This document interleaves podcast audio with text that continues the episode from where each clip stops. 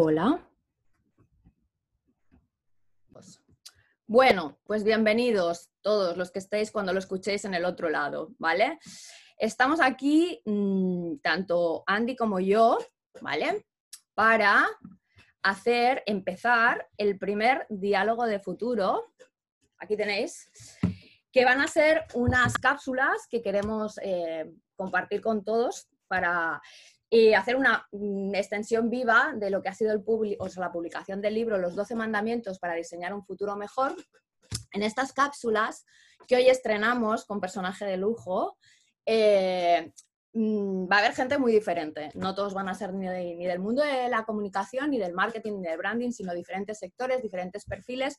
Pero lo que sí quiero es que todos tengan como dos, por lo menos dos características que los unan y que me parecen absolutamente importantes y relevantes en este momento para eh, que podamos pasar este periodo bisagra, que es como de alguna forma se le va a llevar al, momento este tan disruptor, y es, eh, por un lado, tener mentalidad de futuro, que aunque no lo parezca es difícil. No todo el mundo tiene mentalidad de futuro, no todo el mundo sabe pensar en el futuro. Mucha gente se queda muy aislada y estancada en el presente. No es malo, pero yo requiero en este momento mentalidad de futuro. Y la otra es actitud positiva, que también cuesta mucho en este momento, pero y que no todos los días lo podemos tener, pero que es importante mantenerlo. Entonces, con esas dos características, eh, hoy empezamos estos diálogos con alguien que aprecio mucho y que además eh, aprecio especialmente que haya podido participar en el libro. Hizo una introducción maravillosa que espero que todo el mundo pueda leer y que, bueno, es Andy Stallman. No sé si hace falta que se le presente mucho. A mí me encanta cuando le llaman Mr. Branding, pero yo creo que es mucho más que Mr. Branding. Andy es eh, un experto en branding, es un gran escritor, eh, acaba bueno, ha publicado varios libros y acaba de publicar Totem, eh, otro de sus, bueno, ya solo con el título me parece espectacular, o sea, es un título muy bien escogido, pero además de ser un experto en branding y de ser un experto en, en transmitir conocimiento, para mí es una gran persona, es una persona muy humana y eso también hace que sume en este primer diálogo de futuro. Y ahora ya voy a dejar de compartir esta pantalla para que nos podamos ver mejor los dos aquí, ¿vale? Oye, lo de la pantalla partida, ¿sabemos cómo funciona o tampoco? ¿No? Eh, buena pregunta. Bueno, no pasa Buenos días, antes, antes, que, antes que nada, muy buenos días. Ante todo, buenos días, gracias, muchas gracias por estar aquí conmigo en este caso, porque los diálogos, la idea es que sean entre dos, yo y, la otra persona. Y nada, Andy, si quieres aportar algo más a tu presentación, pues bueno, eh, ahora es el momento. Bueno, eh, básicamente estoy súper contento de, de ser acá el, conejillo de Indias de este nuevo espacio. Me encanta, más allá de las bromas, eh, poder acompañarte en esta iniciativa. Eh, hace muchísimos años eh, leo todo lo que, lo que escribís, escucho todo lo que decís, observo todo lo que publicás eh, ciertamente sos una trailblazer, ¿no? Una, de estas personas que van adelante del camino, abriendo camino, creando camino, eh, una pathfinder, como también se diría por ahí, eh, y, nada mejor que, en tiempos convulsos, inciertos y complejos, pero a la vez apasionantes, estar cerca de las personas que, que nos inspiran y por lo menos que nos pueden aportar luz, claridad, ideas y oportunidades en este contexto. Así que feliz de la vida de estar a tu lado eh, aquí y fuera de aquí también. Me voy a peinar un poco, si te parece. Hace muchos ¿eh? años ya que nos conocemos y eso es mutuo. Así que, bueno, yo tengo ahí como un pequeño, muy pequeño esquema de cosas que te quiero preguntar, pero ya sabes que esto es muy abierto y lo importante es que la gente se lleve eh, sobre todo visiones de futuro. Pero para mí, para empezar, es importante, porque creo que todos vamos a tener un recuerdo muy especial de este momento, que me puedas decir, aunque sea muy brevemente, o sea, si el COVID ha sido un elemento disruptor a nivel social, también lo ha sido a nivel personal. Entonces, a nivel personal, ¿cómo lo has vivido tú? ¿En qué te ha cambiado? ¿En qué? Tampoco hace falta, o sea, simplemente algunos elementos que tú sientas que te ha cambiado a ti personalmente y tu visión del entorno, tu visión de lo más cercano, no sé, o sea, tu trabajo, tu familia, tu entorno, hasta lo más grande, porque claro, hemos vivido una conciencia también muy de globalización. Entonces, brevemente, ¿qué, es lo que tú has sentido? Bueno, creo que mm, e-, el COVID fue un, verdadero recordatorio de lo que estaba sucediendo. No fue, gracias Carlos, eh, fue un recordatorio de lo que nos estaba pasando, solo que nos habíamos olvidado. Eh, nos conectó con la idea de vulnerabilidad, nos conectó con el concepto de finitud, nos conectó con la fragilidad que representamos más allá del poderío que creemos que tenemos como civilización. Eh, nos abrió una puerta, aunque suene contradictorio, ¿no? pero nos abrió una puerta para entrar en nosotros mismos, porque eh, de alguna manera se erradicaron las distracciones distracciones me refiero a salir, verse con uno, con el otro, viajar, entrar, bueno, no, no, estabas quieto, estabas quieto, entonces eso hacía que estuvieses mucho contigo mismo. Eh, y por otro lado, eh, también fue un, parate general que va a sonar un poco raro que yo lo diga, eh, que muchos necesitábamos, pero que no encontrábamos cómo hacerlo.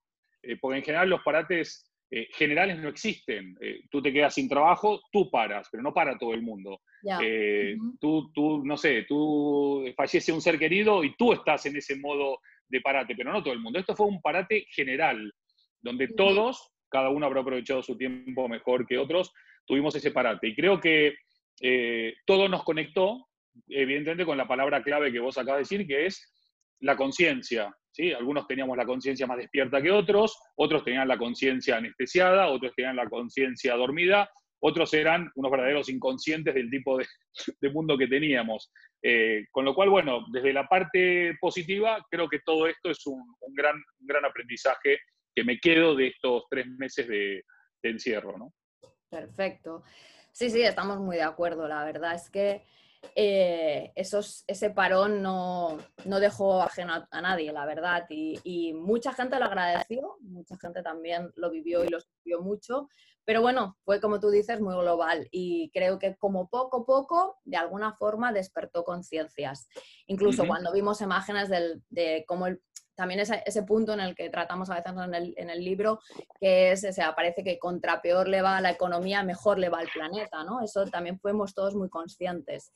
Bueno, eh, como has participado y conoces el libro, eh, antes de ir avanzando hacia futuro, eh, quería parar un momentito ahí y que tú me digas, bueno, cuando, cuando lo recibiste, cuando lo, cuando lo comentamos por primera vez, que ya hace ya un poco de tiempo, y cuando lo has podido tener ya todo más macerado y contigo. ¿Qué te ha parecido? ¿Qué te ha aportado como recurso, como herramienta? ¿Qué es lo que te sorprendió más de, la idea o de la herramienta en general del libro? el libro es mucho más que un libro. O sea, eh, decirle el libro es un reduccionismo. Esto es, eh, no sé cómo decirlo, es casi eh, la, síntesis de lo que nos está pasando y, hacia dónde vamos y cómo ir y, qué hacer, y, pero no desde el punto de vista de, del adoctrinamiento, sino de la generosidad de una persona como Gema, que tiene la sensibilidad de poder capturar lo que sucede y cómo sucede, el, entre líneas, eh, y, tener el tiempo y la generosidad, pero también la capacidad de poder transformar todo ese intangible en un tangible que es ese libro. Eh, a mí el libro me pareció fabuloso, primero porque compartís un montón de, historias, de data, de, reflexiones que parecían obvias pero no lo eran tanto y a mí me ayudó un montón, eh, pero, pero también esos 12 escalones, 12 peldaños, 12 pisos, 12 ideas, 12, lo que quieras llamarlo, eh, que todos conectan entre sí y esa es también la verdadera fortaleza y, todas son aplicables en la medida que cada uno se plantee el verdadero compromiso de llevar esto a un siguiente nivel. Claro. Eh, eh, sí. Hay un tema de compromiso personal y compromiso mm. de, todo, o sea, en general. mira, ahora, has hablado de los 12 y los 12 peldaños. ¿Hay alguno, o sea, ver, ¿hay alguno de los mandamientos con los que te sentiste más identificado tú cuando lo vistes o, en general todos te, gustaron? Porque claro, o sea, yo sé que a lo largo de, esta, de estas conversaciones, de estos diálogos, habrá gente que entrará porque realmente está muy, muy, muy cerca de, de uno de los de uno concretamente igual de los, de los mandamientos, que como tú dices, al final es un cómo, o sea, un cómo puedes llegar de un punto a otro con una actitud y con unos, una manera de hacer las cosas, pero en general también me gustaría, pues, o sea, que si quieres te comparto el resumen de los mandamientos ahora por si quieres eh, verlos, pero ¿hay alguno que te llamó mucho? O un capítulo, simplemente, no hace falta que sea un mandamiento porque, a ver, recordarlos no los recuerdo ni yo de memoria todos, ¿no? Pero, a ver, tampoco, como digo yo, la Wikipedia llega un momento que también tiene que cerrar, ¿no? Pero hubo algún capítulo de todos que dijeras, wow, o sea, este mm, me lo quedo, este me lo quedo para mí que ya sabes que para mí me importa mucho lo que es la persona como parte de lo que luego es su trabajo. Entonces, ¿cuál, cuál de ellos igual te, te, llegó más? No, no hay uno eh, solamente. Eh, pero creo que hay, por mi trabajo quizás, por, por digamos, por, por, mis sesgos profesionales, eh, quizás hay dos o tres que para mí tienen más, más, impacto ¿no? en, en lo que de alguna manera también se conecta con Totem, ¿sí? Claro. Eh, uno, uno, de ellos para mí es visión y liderazgo. Eh, ¿Por qué te digo esto? Porque eh, casi con seguridad vamos a ver el alumbramiento de una nueva generación de líderes muy diferente a la vieja generación de líderes con tirantes y corbata o, o mujeres este, eh, que quieren parecer hombres porque parece que eso es más eh, sinónimo de liderazgo. Creo que va a haber un nuevo liderazgo que va a ir mucho más allá de la edad, del género, de la raza, de la religión, que va a ir más que nada con un mindset. Y obviamente un liderazgo sin visión no es un liderazgo, con lo cual que los hayas agrupado está, está genial y me parece que, que son dos cosas fundamentales de de dónde estamos y a dónde queremos ir. Eso me parece fundamental. Eh, ahí vamos, ahí vamos a volver al dónde estamos y dónde queremos ir, porque al final es el, eje eh, más importante de todo este proyecto, que tú ya sabes, que al final es dibujar una hoja de ruta. Mira, una cosa que también te quiero preguntar y que también hemos eh, comentado y que también te hice referencia cuando empecé, bueno, cuando, cuando hablamos sobre el proyecto, es uno de los transversales, uno de los parámetros con los que ya llevaba trabajando y que fue para mí eh, cómo visualicé desde el principio este libro y cómo visualicé eh, parte de lo que tenía que ser el foco al que teníamos que dirigirnos pensando en soluciones, que es todo lo que tiene que ver con los objetivos de desarrollo sostenible con lo que ello implica, que evidentemente es mucho más allá que tocar solamente el medio ambiente, sino que es buscar un impacto positivo en la sociedad y todo lo que es la Agenda 2030, que nos guste más o menos, por lo menos nos da una referencia y una guía, ¿no? Entonces, ¿qué te pareció? ¿Cómo vistas integrados eh, el, todo, este, todo este mundo de la sostenibilidad extendida dentro del libro? Y luego llegaremos a, cómo lo, lo, lo, llevas tú a tu día a día y en tu trabajo. Pero poco para ir pasando, ¿qué te pareció este, este enfoque o qué te, qué te resonó? Bueno, eh, más, que, más que parecerme o no parecerme, digamos, tu, tu, tu, propuesta hacia la sostenibilidad y la Agenda 2030 eh, es, tan poderosa que prácticamente está en el comienzo de todo. ¿sí? O sea, tu libro prácticamente empieza haciendo referencia a eso y al cambio positivo.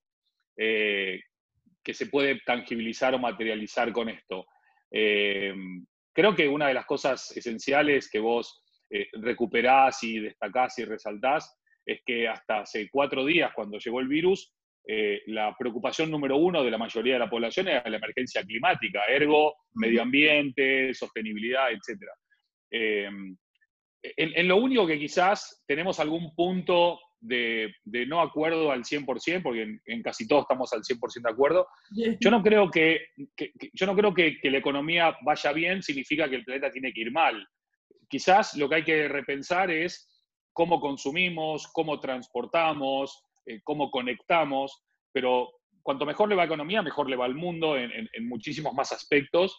Eh, y, y, quizá esto es como cuando te preguntan, ¿qué preferís, seguridad o salud? No, yo quiero tener salud y quiero estar seguro, no, quiero elegir Eh, pero está claro que la, que la, sostenibilidad, tal y como la planteás, no es, eh, no es un proceso, es, es, una, es, una, mentalidad, es una aproximación al mundo, es una, eh, no, es, no, es, un destino ni siquiera, no es el 2030 como destino, es todo lo que vamos haciendo día a día y, la contribución, como vos bien apuntabas antes, que cada uno hacemos para hacer del mundo un mundo más sostenible, una economía más sostenible, una sociedad más sostenible, eh, no sé, marcas más sostenibles, etcétera, etcétera. Exacto. A ver, ya sabes, antes que cada vez que hablamos, o sea, podría meter baza en cada palabra que dices, con lo cual me cuesta a veces si tenemos poco tiempo, pero, o sea, es muy... Pero mete, mete alguna, mete alguna, mete alguna. Sí, hombre, sí, es muy cierto. Mira, primero, estoy muy de acuerdo en que no hay que escoger ni entre seguridad y salud, deberíamos eh, poder optar a las dos, o sea, y sin el control acérrimo que se está llevando a cabo, ese es uno de los capítulos.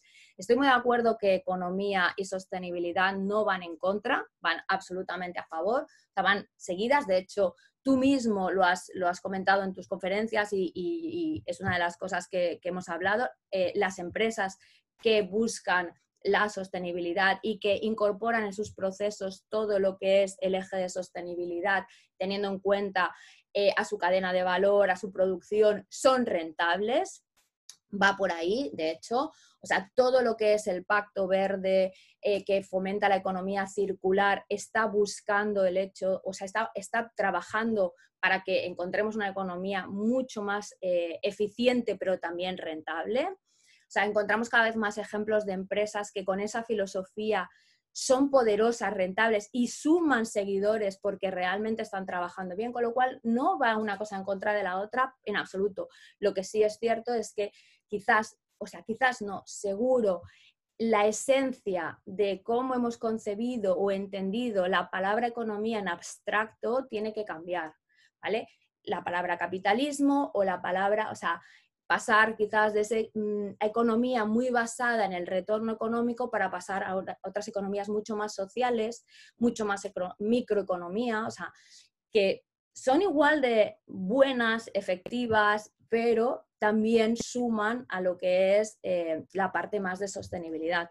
Eso estoy de acuerdo. Y luego también cuando comentas lo de liderazgo, es muy interesante porque al final el liderazgo lo entendemos como en personas que tienen unos puestos determinados en, no sé, da igual, en la cúspide de donde sea, ¿sabes? Y no, es, no, no es así. El liderazgo, liderazgo es algo que ejercemos todos los días, todos. Todas las personas en algún momento tenemos que liderar decisiones y es importante que esa toma de decisiones las tomemos desde la conciencia. Entonces, el liderazgo y la visión tendría que estar en la esencia de todos nosotros más allá de los que están arriba, que también, evidentemente, pero tú lo has dicho también, que es, eh, eh, todas las personas tenemos que tomar decisiones y todas las personas estamos vinculados a ello.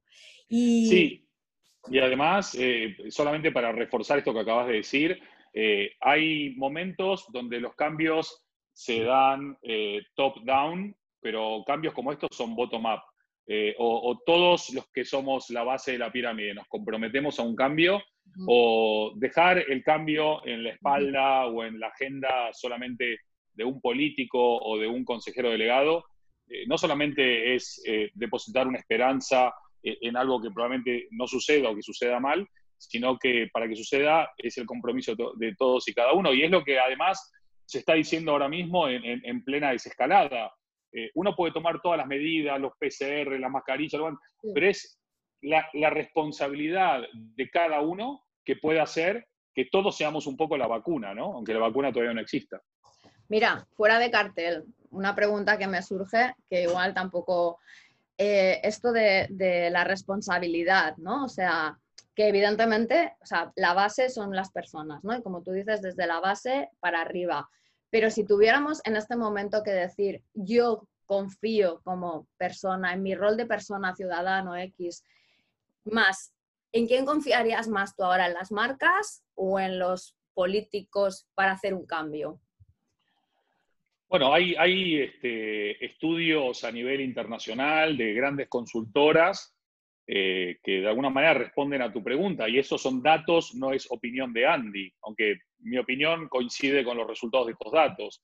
Eh, la mayoría de, ciudadanos del mundo confía más en el impacto positivo de las marcas para transformar las cosas a, mejor que en el trabajo de los políticos. Obviamente, siempre estará el purista del día que nos dirá, los políticos también son marcas, ¿no? Porque son una marca personal, son la marca de un partido político, son la marca de un gobierno, es verdad.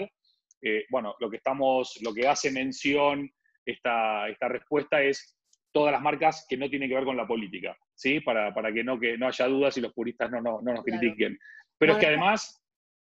Sí, sí, no, que eso me llevaría a tener que recalcarle mucho entonces a los políticos los 12 mandamientos, ¿no? Igual tenemos ahí una labor, una labor que hacer que no nos habíamos planteado tanto, pero que está ahí. Y luego... Mira, yo, me, yo me, quedé, me quedé pensando el otro día, ok, los políticos tienen un trabajo muy complicado, les pegó la pandemia, ya eh, los estados en general son históricamente ineficaces, los estados en general son históricamente ineficientes, los estados en general eh, no están preparados eh, para innovar, para desarrollar, para progresar. Básicamente, los estados, con alguna distinción a otra, son eh, ámbitos muy clientelares, muy del amiguismo, de, las alianzas políticas. Obviamente hay algunos políticos súper capaces, algunos yo los admiro muchísimo, eh, pero la mayoría no, la mayoría no, estaban preparadas. Entonces, no cuesta nada eh, que, el, mundo, la corporación política reconozca abiertamente que, que no estaban preparados para esto, pero que por lo menos se están preparando para lo que viene. Y prepararse no es seguir discutiendo todo el tiempo, discutan menos y, lean más, por ejemplo, los 12 mandamientos de Gema eh, y, prepárense para... Comparto y así los vamos viendo. Compártelo, compártelo. Y, porque hay, hay un, una... Cuando vos ves la, política de hoy, eh, lo, que estás viendo es eh, la vieja política, no la nueva política. La crispación, el enfrentamiento, el echar la, culpa. Recién hablaba con un amigo y me decía algo así como que los grandes políticos en épocas de crisis buscan soluciones. Los, políticos mediocres eh, en épocas de crisis buscan culpables. Eh, eh, bueno, queda claro que, hay mucho por hacer en el ámbito político y el ámbito político es muy importante porque desde el punto de vista parlamentario, pero también desde el Ejecutivo con los, con los decretos, eh, afectan mucho a la vida de las personas, no solamente a la, vida de las empresas o de los autónomos o de los emprendedores, también a, las familias, a, cómo vivimos, a cómo, eh, cómo es nuestra libertad, ¿no? Ámbitos que no son menores. Totalmente de acuerdo. Aparte es, eh, la base de, muchas personas todavía de la confianza, ¿no? De decir, bueno, sí. Y más en, en, no sé, en países como el nuestro que se ha construido mucho desde la política social y que creemos que al final muchas de las soluciones tienen que venir desde ahí, ¿no? O sea, hay otros que realmente ya descartaron eso, pero nosotros todavía confiamos mucho en ello. Y bueno, o sea, no, es el objetivo de este diálogo hablar de, la política, pero ciertamente hoy en día eh, a mí personalmente me da mucha lástima lo que, lo que se está generando, ¿no? Es como haber sacado, ciertamente esta pandemia ha sacado lo mejor y lo peor de las personas y en ese ámbito lamentablemente en muchos casos ha sido lo peor, ¿vale? O sea, muchas rencillas, temas de que parece que es como que nunca se van a terminar, se han subido muy de tono y no están sumando en absoluto. Pero bueno, vamos a ver, tú desde tu trabajo, que para mí es más que trabajo, es misión. O sea, yo creo que al final todos los que trabajamos en algo que va más allá de, bueno, o sea, todos los trabajos son buenos, ¿no? Pero hay gente que realmente hacemos de nuestro trabajo casi, casi una, no sé, es que la palabra no es ni vocación, es como, no sé, una filosofía de vida y que tenemos una misión con él y que, bueno, lo disfrutamos. Desde tu trabajo y desde tu misión, eh, ¿cómo estás sumando a toda esta visión de futuro, a todo este impacto positivo que de alguna forma eh, queremos eh, mover con, los 12 mandamientos, con Totem, con todo este, con este movimiento, con los consciousness, con el nuevo liderazgo. ¿Cómo lo visionas y cómo lo, proyectas desde tu, desde tu misión trabajo? Eh, bueno, realmente el, propósito de la creación de Totem Branding que es la empresa desde la cual lideramos proyectos de creación, construcción, desarrollo, transformación de marcas en los cinco continentes, así como en la escritura del libro Totem, donde promuevo la transformación de clientes a creyentes y la evolución de marcas a totems. Eh, en, el, propio propósito de la creación de toda esta plataforma eh, eh, está el compromiso de humanizar el mundo de las marcas. porque si, como decías antes, ¿no? tenemos más fe en las marcas que en los políticos para transformar la sociedad, si nosotros podemos hacer que existan mejores marcas o marcas más humanas, eh, el impacto de estas marcas más humanas creará una sociedad más humana y una sociedad más humana eh, sumada a muchas sociedades más humanas globalmente creará un mundo mejor. Eh, con lo cual nuestro, nuestro, nuestro propósito, nuestro compromiso, nuestra misión tienen que ver con, con, desde el día a día, en, la acción diaria de trabajar con empresas de todos los sectores, de todos los ámbitos, de muchos países, está en saber que el impacto de lo que hacemos construye un mundo mejor, una sociedad mejor. Eh, y como bien, muy bien. Estamos, estamos, estamos, totalmente alineados y además... Eh, bueno, pues ya como nos quedan muy pocos minutos, eh, vamos a entrar en, el, en, lo que es la, no sé, el momento culmine del, del diálogo. Te, veo eh, muy bien para esto del show business, ¿eh? me, gusta cómo, cómo estás llevando la conversación, te veo con mucha madera. ¿eh? Como dice mi madre, yo valgo pato. bueno. Eh, qué grande las madres. Pues a ver, eh, futuro. O sea, más allá, o sea, me encantaría haber podido dedicar una hora entera a hablar de futuro, pero me parece como muy interesante construir hasta que llegamos a este momento, ¿no?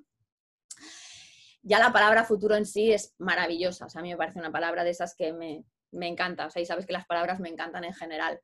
Pues tú, o sea, sin entrar casi casi a, a, definir la palabra futuro que podríamos, ¿cómo visualizas el futuro? O sea, que cómo, ¿cómo lo visualizas? Eh, no hace falta que sea muy largo y puede ser muy ensoñador o no, pero me gusta que las personas nos pongamos a... porque es la única manera de de construir visualizando futuro? ¿Cómo lo visualizas?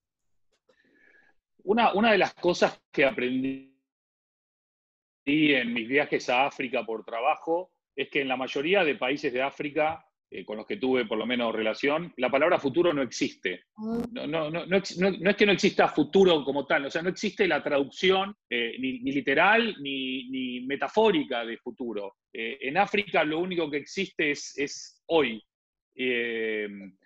Eh, y es muy loco también, porque mientras que uno siempre está tratando de no predecir el futuro, sino crearlo a partir de todas las acciones y decisiones que uno toma, a veces por estar tan focalizados en el futuro nos olvidamos de crear y construir el presente.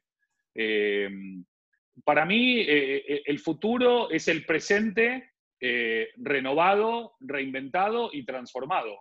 Eh, y para ello eh, tenemos que trabajar mucho.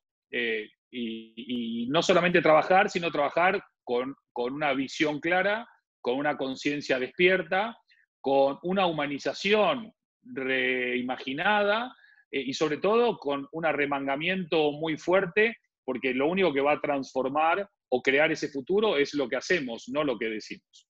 Exacto. Totalmente, o sea, volvemos otra vez a estar en, las mismas, o sea, yo aunque sea una persona que realmente mi mentalidad corre mucho, eh, estoy muy de acuerdo y de hecho hay uno de los diálogos que se hará con Vivir Consciente, que es una, entidad que se dedica a, trabajar el presente desde el presente y ya hemos hablado, ¿no? Y es, es muy cierto entender que el futuro se construye con los hechos y pensamientos, indicios y formas de trabajar en el presente, porque el futuro no existe. Entonces, lo importante es lo que estás haciendo hoy para que ese futuro sea proyectable en, el, sentido positivo que queremos, ¿no? Pero en realidad eso es lo bonito. Lo bonito es que como no existe, cuesta lo mismo poner ingredientes positivos que negativos, ¿no? Entonces, creo que esa es nuestra gran oportunidad, ¿no? O sea, es lo que siempre me gusta como transmitir, o sea, no nos digan cómo tiene que ser el futuro, sino hagamos nosotros porque ese futuro sea lo mejor posible, porque ingredientes podemos poner los que queremos, no sé, supongo que ya lo sabes, ¿no? Trabajando con tendencias, trabajas, bueno, y tú, trabajas con tanta información que al final escoger la que te parece positiva es, parte de la misión, decir, bueno, o sea, ya sé que hay muchas cosas que pueden pasar, que pueden llevarnos a futuros muy distópicos, pero ¿para qué lo voy a poner en la ecuación si no me suma? Ahí está. Entonces, una cosa también del futuro, ya que está en, el apartado de, visión y liderazgo, eh, que se habla mucho de la energía desde ese aspecto más holístico, no solamente del sector. ¿Cómo visualizas tú esa energía en el futuro? ¿Cómo, o sea, ¿Qué entiendes tú casi por energía? Mira, una vez en una conferencia, creo que fue en Colombia, eh, justo antes de mí habló un tipo que es un neurocientífico y el tipo dijo que el ser humano es 99,99% vacío energético. Y yo le dije, ¿qué carajo significa vacío energético? Me dice, somos energía. Todo lo que, carne, huesos, órganos, eso no, no es nada, es el 0,1%. Somos 99,99% energía. Eh, esto lo dice un neurocientífico, no lo dice un gurú en el Himalaya fumando algo y tal, ¿no? O sea, esto es eh, ciencia, digámosle. Eh, para mí, la, energía del futuro se está ahora mismo dirimiendo en, lo que está pasando. Tenemos un grupo muy reducido de personas que están buscando la anarquía, la confrontación, la crispación, la destrucción, y hay, hay un grupo enorme, inmenso, mucho más silencioso, que está abocado a la verdadera transformación. Unos están más orientados a lo sostenible, otros están más orientados a lo humano, otros están más orientados a lo innovador, otros están más orientados a la cooperación o a la co-creación o a la colaboración. Pero en definitiva, si unís todos estos aspectos, es todo parte de lo mismo. Da igual en donde pongas más energía. Al final, eh, si eres más sostenible, contribuyes a todo lo demás. Si eres más humano, contribuyes a todo lo demás. Eh, lo, que, lo, que, hoy no hay quizás son voces eh, globales eh, o, más del lado de los buenos, por decirlo de alguna manera, y hay muchas voces del lado de los malos, y aunque los malos son mucho más poquitos, hacen mucho más ruido que los muchos buenos. Mm. Con lo cual, ahora, un poco volviendo al año, no sé, de Star Wars, no sé si fueron los 70 o los 80, ahora hay una lucha muy fuerte entre la luz y la oscuridad. Eh, y esperemos que, en este caso sí gane la mayoría, ¿no? que en este caso sí gane la luz.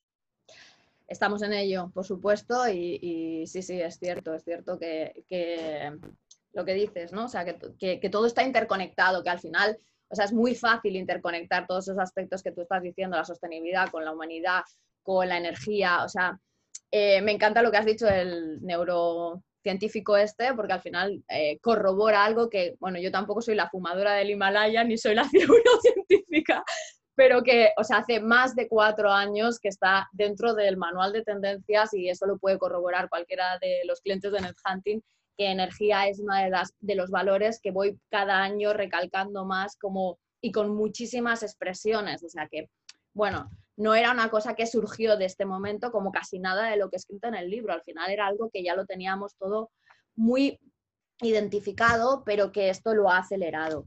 Y bueno, o sea, una casi última pregunta, a ver si nos da tiempo, porque es eh, la clave de, también de todo este proyecto en el que evidentemente contaré contigo, porque no hay nadie mejor, pero o sea, hay, un, hay un tema muy importante que creo que a todos nos resuena hoy y con el que estamos trabajando, y yo personalmente desde NetHunting, que es dibujar hojas de ruta. Entonces, para dibujar una ruta al final hay tres puntos siempre. Uno es dónde estamos, otro dónde queremos ir y el otro es el cómo. Es para ti y así, mm, espontáneamente, dónde crees que estamos, dónde queremos ir y cómo vamos a llegar ahí. Eh, estamos entre medio de un mundo viejo que no termina de morir y un mundo nuevo que no termina de nacer.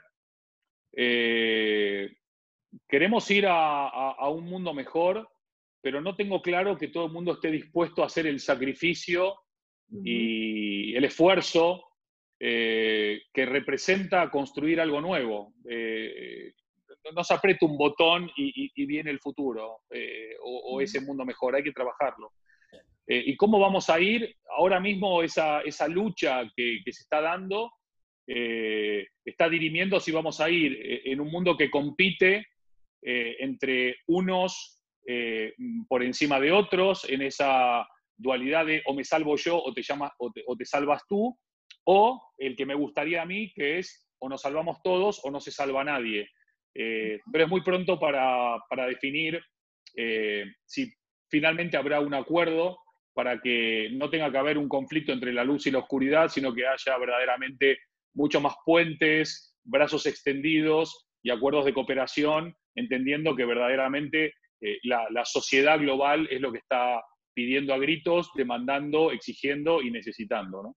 Vale, voy a resumir un titular que para mí es entre la luz y la oscuridad necesitamos cooperación para que o nos salvamos todos o no se salva ninguno. ¿Te parece? Me encanta. Ok, listos.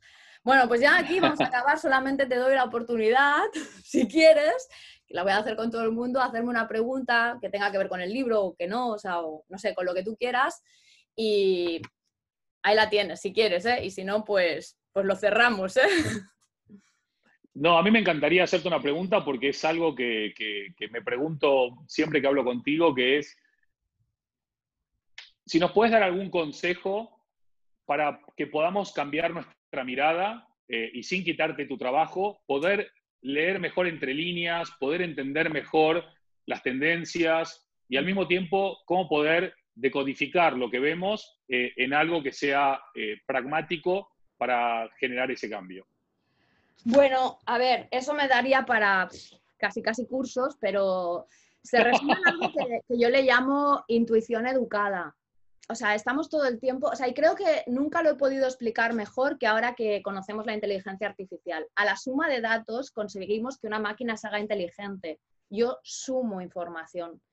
Sumo información desde hace muchísimos años, creo que va en mi ADN. O sea, eso no, no creo que fuera desde que empecé a trabajar en esto, que hace ya 15 años, sino que mi madre lo dice, desde pequeña era una, persona que hacía muchas preguntas y que igual los detalles poco relevantes para la gente, para mí lo son. entonces, a eso le sumo la capacidad, digamos que igual tampoco quiero ponerlo, sabes que yo soy una persona un poco que no quiero ponerlo como en plan algo que nadie más puede hacer, ¿no? Pero también digo lo que yo no puedo hacer. Y soy una persona negada con los números. No sumo, no resto, no multiplico y no soy capaz de según qué cosas, pero para otras sí que es cierto que he sabido identificar las habilidades que tengo y las he potenciado. Em, la intuición educada esta también va muy, muy relacionada con el hecho de tener la capacidad de tener conexiones sinápticas entre diferentes elementos, ¿vale? Yo soy muy capaz de conectar el sector de la educación con el de la moda, con el de la energía, con el del transporte, porque al final lo veo todo desde un transversal de arriba. Em, observar, mm, sobre todo observar mucho, ser muy curiosa, a veces hasta incluso ser muy cotilla. Las personas eh, eh, las personas, eh, nuestro entorno nos transmiten mucha información y tener mucha constancia. O sea, esto no es una cosa que dices, hoy la empiezo y ya, ¿no? O sea, a veces eh, me, ha pasado que como además derivo de una palabra que es un poco frívola, porque es el cool hunting, se piensan que esto es como ir por la calle e inspirarte. Requiere de mucha constancia e intentar de alguna forma seguir todas, cuando identificas una señal que te parece suficientemente interesante, seguirla sumando para ver si tiene continuidad, ¿no? Entonces, un poco la visión al final es esa vibración alta que tú dices, ahí voy. Em, en general, lo que suele pasar es que la gente identifica más insights puntuales, que este, en este caso ha pasado mucho con el COVID-19 y, y, lamentablemente tengo que decirlo, es como si tú vieras que todo el mundo empieza a hacer eh, cosas de branding y dices, ostras, o sea, igual no es, eh, no es exactamente lo que yo llevo trabajando desde hace mucho tiempo, ¿no? Porque, claro, tú tienes un histórico y eso te permite, o sea, hay una cosa que se llama oficio, ¿vale? Y el oficio lo hemos dejado de lado porque hemos elevado la palabra profesión y el oficio es algo que se hace con el tiempo, se trabaja, ¿vale? Entonces, yo en esto, y sé quién también lo tiene, tenemos oficio. Y tú te das cuenta quién ha sabido interpretar este elemento contextualizado en una línea temporal de quien lo ha sacado aislado y solamente sacaba información del momento. Tú no puedes sacar información de un momento puntual. En tendencias siempre has de tener un contexto y un hilo conductor, que eso solo se trabaja con el tiempo. Entonces, se resume en ser curioso, observador, tener una mirada de niño, que se dice, tener eh, la capacidad de hacer conexiones entre las cosas, tener mucha constancia, evidentemente, ¿vale? Y acabar siendo capaz de también generar otra cosa que es muy importante, son eh, mm, tanques de información, llámale think tanks, como quieras, que te permiten en cualquier momento volver a aquello que ya habías identificado para unirlo con lo nuevo. No es sencillo, tampoco es tan complejo, ¿sabes? O sea, de verdad que nunca me ha sido tan fácil explicarlo como ahora que tiene la inteligencia artificial una relevancia tan grande. Tú sumas datos, te conviertes cada vez en más inteligente, en un, en un aspecto en concreto. ¿Te lo he podido explicar? Clarísimo, mejor imposible. Y, me ahorré de contratarte un curso porque me quedó muy claro. ¿eh? Ahora hay que practicarlo, ¿eh? bueno, pero... No, no, está, claro, está claro, Yo creo que al final, o sea, eh, esto de, o sea, yo lo digo muchas veces, ¿no? Y, me molesta, pero es cierto. O sea, esto de ser eh, mm, hombre o mujer para todo, o hombres y mujeres del renacimiento, yo creo que tenemos que saber de todo, pero también tú lo has dicho muy claro en nuestro titular. Al final, para poder salir adelante tenemos que trabajar en conjunto y, o sea, el que es experto de algo cuenta con esa persona que es experta porque luego tú lo necesitarás para otra cosa y al final, eh, ahora que también llevo mucho tiempo trabajando en tendencias de trabajo y educación, es algo que está muy claro. Una de las grandes habilidades que los niños van a tener que desarrollar y los adultos también es trabajar en equipo. Trabajar en equipo es clave porque la inteligencia cada vez es más colectiva, no es individual. Igual que la conciencia es cada vez más colectiva, la inteligencia también es más colectiva. Excelente. Pues yo no agregaría nada más para no empeorar este cierre maravilloso. Gracias, Andy. Eh, bueno, nos seguiremos hablando. Gracias por inaugurar este primer diálogo. Creo que ha sido brillante. Resumiré ese titular tan estupendo que nos has dado. Y nada, eh, solo despedirnos y, seguimos hablando, ¿vale? ¿Te parece? Muchas gracias por regalarnos este librazo, que es mucho más que un librazo, por decodificar todas estas macrotendencias complicadas eh, de una manera fácil de entender y todavía mejor aún para poder aplicar. Eh, y gracias por, por esa generosidad, que no es algo tan común, y cuanto más generosidad hay en el mundo, seguramente ese anhelo y esa ambición que tenemos sea mucho más tangible. Así que un abrazo muy grande, ojalá que pronto nos lo demos en vivo y en directo. Pronto. Gracias, Andy. Adiós. Chao.